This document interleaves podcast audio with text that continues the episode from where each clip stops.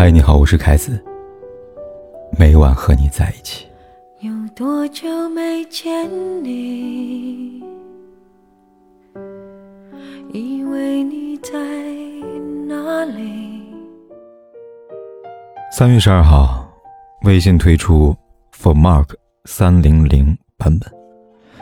更新版本之后，微信用户可以直接使用电脑刷朋友圈了。消息一出，评价褒贬不一。对于新用户来说，新的版本的出现可以最大程度的减少手机的使用频率，相比以往，方便不少。但对于另外一些用户来说，新版本是手无用。原因很简单，朋友圈在咱们生活中早已可有可无了。一月十九号，在微信十周年的微信之夜上，微信事业群的总裁张小龙公布了一组数据：每天有十点九亿用户打开微信，有三点三亿用户进行视频通话。有七点八亿用户进入朋友圈，有一点二亿用户发布朋友圈。这组数据告诉我们，每天有十点九亿用户使用微信，七点八亿用户进入朋友圈。然而，会发朋友圈的用户却只有一点二亿。换句话说，有将近十亿人已经不发朋友圈了。想想，不免觉得唏嘘吧。曾几何时，微信朋友圈也是我们生活中不可或缺的一部分。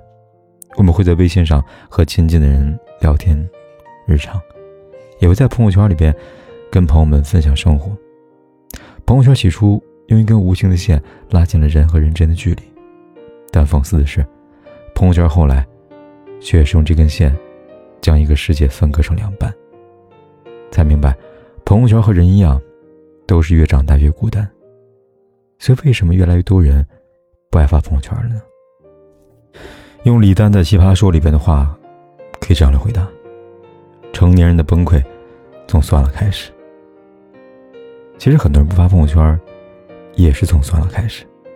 比如前两天给我来信的读者小亮，毕业两年了，回想两年前他刚刚踏入成年世界，那时他明显跟这个世界格格不入，各种不适应、难过、煎熬，连续性失眠。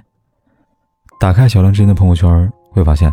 他的动态内容大多跟怀念和崩溃有关系，真的好怀念以前大学生活呀！成人的世界如此疲惫吗？今天因为手误被顶头上司骂了，好几次想辞职，但一想到房租，一想到生活费，再多念头也只能自己默默藏起来了。如果人可以不用长大就好了。如今时间已经悄然过去两年了，这时小亮依旧无法适应成年人世界，适应成人法则。但和以往不一样的是，他不会再在朋友圈上宣泄的烦恼，不会再发朋友圈，是因为年纪越大，你就会懂得，你的崩溃旁人无法感同身受。我常常感觉自己在自言自语，既然如此，不如算了吧。小亮的话让我想到电影《狗十三》里边句台词：“小孩子才会仰天大哭，成年只会把哭调成静音，连崩溃也懂事。”正如那些不发朋友圈的人，见我的崩溃，你无法理解，那么我也会懂事的，不用我的崩溃去打扰你的世界。所以，算了吧。韩寒说过一句让我印象深刻的话：从小到大的很多经历告诉我，这个世界上除了自己，除了知心，没有人在乎我的痛苦。你让大家高兴就行了，或者无感的存在也是个好的方式。但如果你太在意自己的痛苦，或者太想让他人在意你的痛苦，只会让自己陷入被忽略的痛苦，甚至表演痛苦的痛苦。确实，这个世界上，愿意与你紧张电话的人很多，愿意和你同甘共苦的人很少。朋友圈里狂欢时，人人祝贺两句；朋友圈里崩溃时，人人急着退场。不想承认，但这个世界就是这么真实，没有人自愿的想要去理解别人痛苦。毕竟，自己在生活中已经寸步难行，又有什么精力转过身看看别人，安慰别人呢？于是，那些没有关注的朋友圈，最终都匆匆落幕。拍一拍幕布，还能抖落几件灰尘。说起来。不止朋友圈，生活圈也如此。生活里，有很多人会常常感到孤独，他们眼中自己没有想念，没有人在意，一个人的生活像场独角戏，剧情和演员都有了，唯独缺少观众。于是舞台和演员都开始变得压抑。但你要知道，是不是所有的喜乐悲欢都有人懂？去年在综艺节目中，杨幂因为朋友圈怼了好友张大大。某天，张大大发了一张朋友圈，总结了自己一两个月来过得多么辛苦。让他没有想到是，好友杨幂不仅没有了安慰，而是评论一个问号。张大大深感委屈，抱怨道：“我这么辛苦，你怎么只回一个问号呀？”本以为回复这条评论之后呢，杨幂会为此感到抱歉。然而事实是，杨幂不仅没有。还回怼了张大大。他说：“你往下去看一看，每一个人都很辛苦。送外卖的人不辛苦吗？刚才我们炒排骨的人不辛苦吗？他们今天蹲那儿不辛苦吗？对白天稿子不辛苦吗？所以你凭什么要别人了解你的辛苦呢？因为每个人都很辛苦啊。”可能有人会觉得杨幂对朋友太冷漠，但杨幂说的却是句句属实。生而为人，没有人不辛苦的。既然这样，谁又会去围观你的辛苦呢？在知乎上看过一个问题：那些不发朋友圈的人什么心态呢？底下有一条这么高赞的回答：因为所有的朋友圈都是以私聊方式发给在乎的人的。原来，那些消失的朋友圈，都以另外一种方式活着，比如备忘录。遇见唐艺昕之前，张若昀的人生过得并不快乐。他有一个支离破碎原生家庭，三岁以前父母经常争吵，三岁以后父母离婚。从那以后，他一边跟着爷爷奶奶生活，一边看着父亲跟其他的女人恋爱。至于母亲，在他人生当中出现次数寥寥可数。好在后来他遇到了他的樱桃女孩。恋爱时，张若昀会把关于唐艺昕的所有小事情记在备忘录里边。他这样写道。他爱吃樱桃，笑起来很甜。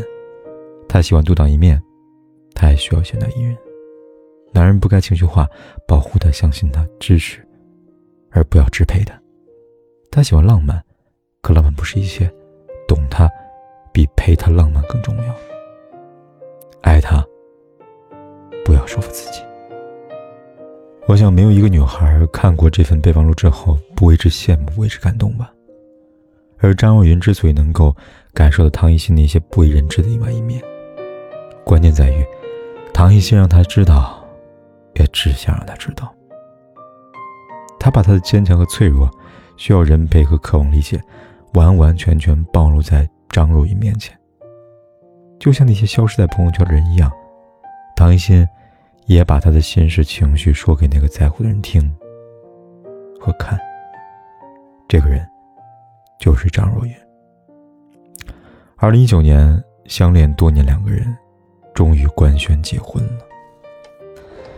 一年后，唐艺昕宣布婚孕的喜讯。于是，在档节目里边，我们会看到许久不见的张若昀变胖了。对此，张若昀面带喜悦告诉我们：“这叫幸福肥啊！”村上春树在《五五五》里面说过。你要做一个不动声色的大人了，去过自己另外的生活。不是所有的鱼都会生活在同一片海里的。另外的生活，就是朋友圈之外的生活。曾经我们也会为发上朋友圈发愁，会因为会不会被别人议论朋友圈而烦恼，会在意发朋友圈后有没有人点赞和评论。这一切，在逃离朋友圈的凝视之后，你会发现。我们曾经如此渴望命运的波澜，到最后才发现，人生最曼妙的风景，竟是内心的淡定和从容。我们曾如此的期待外界的认可，到最后才知道，世界是自己的，与他人毫无关系。所以，过好自己的现实生活，别在意朋友圈的风风雨雨，这才是要紧事啊！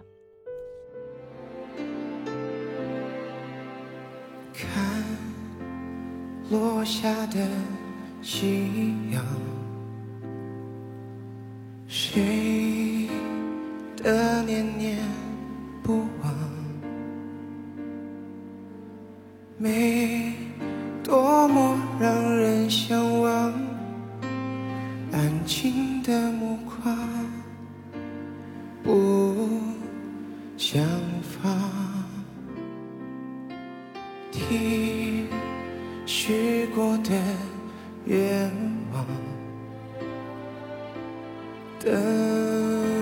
时间的散场。这结局该迷长，我们该怎样去原谅？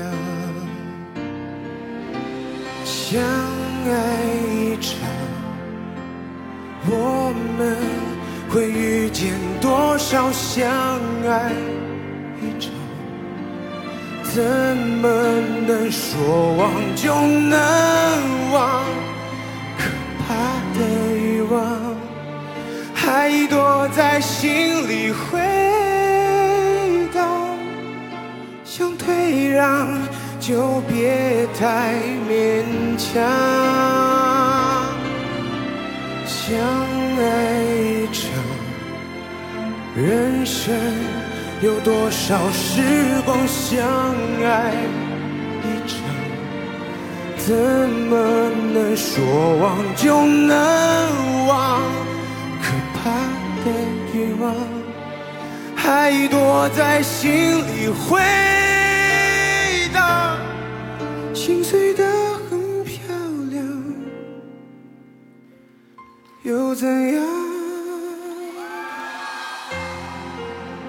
不管天有多黑，夜有多晚，我都在这里等着跟你说一声晚安。听许过的愿望，等时间的散场，这。结局该迷长，我们该怎样去原谅？